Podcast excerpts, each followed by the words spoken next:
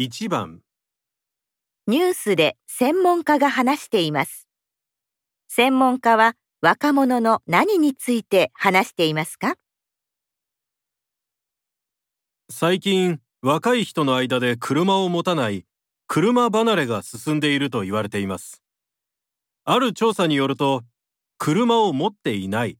車を持つつもりはないと回答した若者は54%に達したということですこれはレンタカーやカーシェアリングなどのサービスが広がり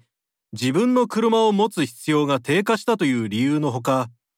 若者に十分なお金がないという問題も関係しています。自分の収入のほとんどを貯金に回しお金を使わないようにしている若者が増えているという調査結果もあるそうです。若者が自由にお金を使える社会にしていくために今の社会のあり方を考える必要があると思います。専門家は若者の何について話していますか？1、調査の結果、2、お金の使い方、3、